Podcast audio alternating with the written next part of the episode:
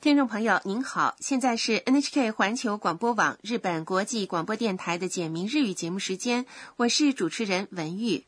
大家好，我是江川，今天也让我们一起开心的学习日语吧。今天学习第三十八课，重点语句是かしこまりました。 “好的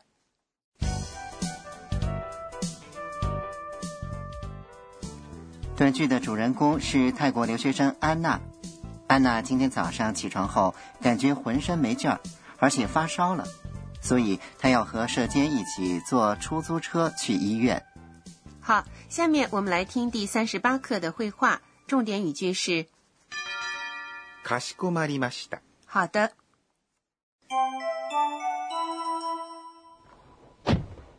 市民病院までお願いしますかしこまりました。まっすぐ行って3つ目の信号を左に曲がってください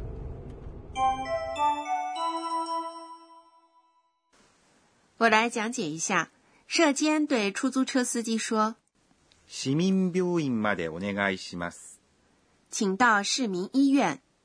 市民病院、”是市民医院的意思，由市民、市民和病院医院组合而成，まで是“到”的意思，お願いします。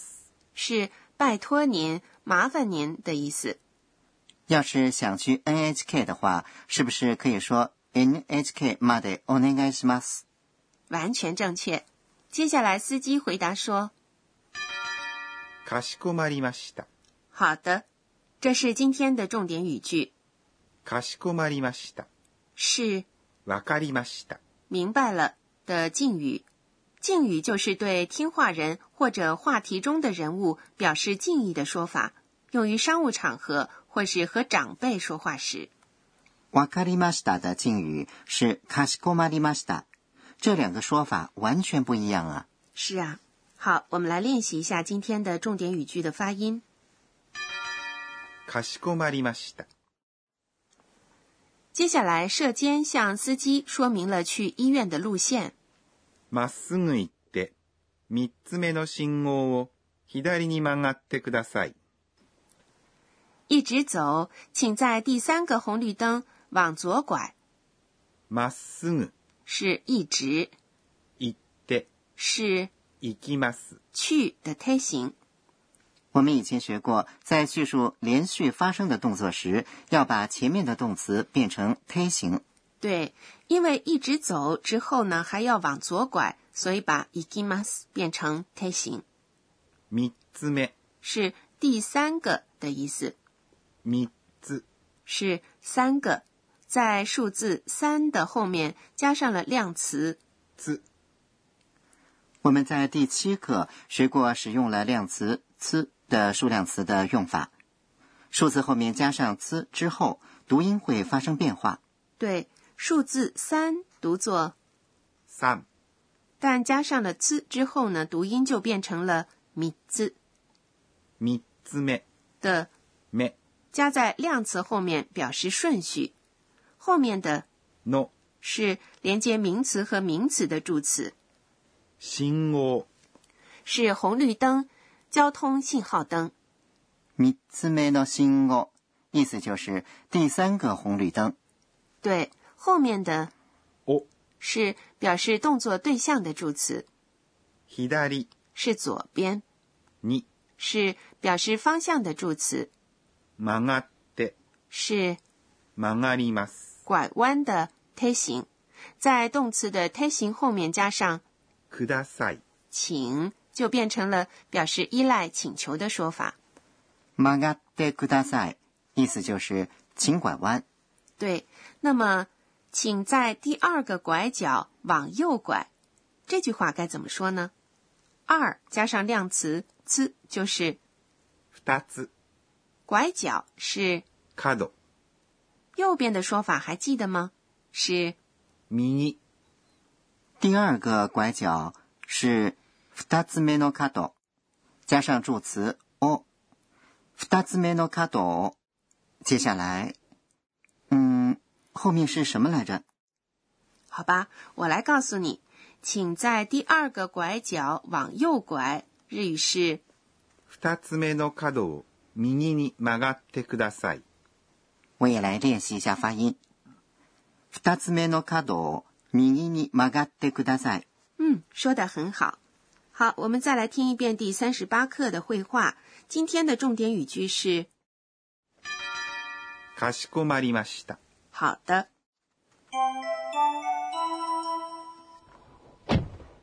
市民病院までお願いしますかしこまりました。まっすぐ行って3つ目の信号を左に曲がってください」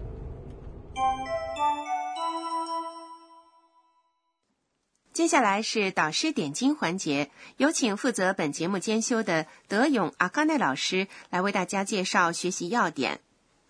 我想请教一下敬语的用法。好，我们请德勇老师来讲解一下。私が教えましょう。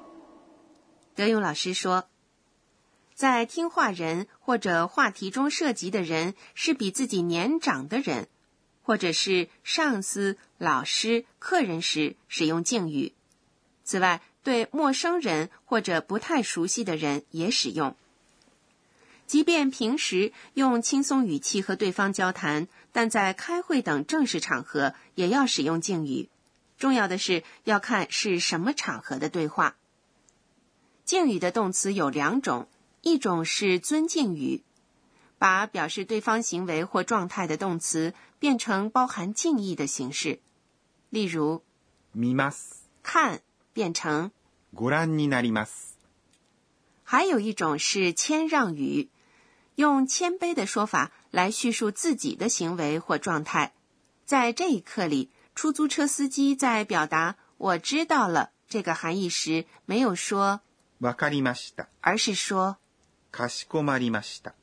这就是通过谦卑地叙述自己的“知道了”这个行为来表达对客人的尊敬。您一定觉得敬语的用法很难，不过请放心，在平时的绘画里，只要使用动词的 must 形，就足以表达郑重的语气。以上是今天的导师点睛。接下来是身临其境，给您介绍日语的拟声拟态词。今天我们来看看表示身体摇晃的说法。ふらふら。ふらふら。是指因为疲劳或发烧而无法站稳的状态。此外，也用来表示没有明确的想法或漫无目的的行动。有好多种意思呀。再给大家介绍一个类似的说法，くらくら。くらくら。是指程度较轻的眩晕的状态。例如，头晕的时候就可以说头クラクラ。身临其境，今天给您介绍了ふらふら。和くらくら。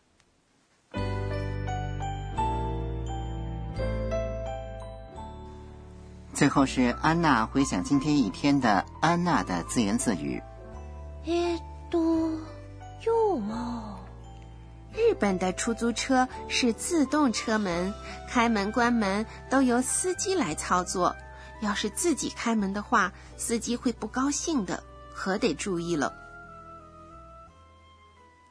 好，听众朋友，第三十八课就学习到这里。今天的重点语句是かしこまりました。 “好的安娜的身体到底要不要紧呢？下节课为您介绍医生给安娜看病时的对话。”，欢迎您到时收听。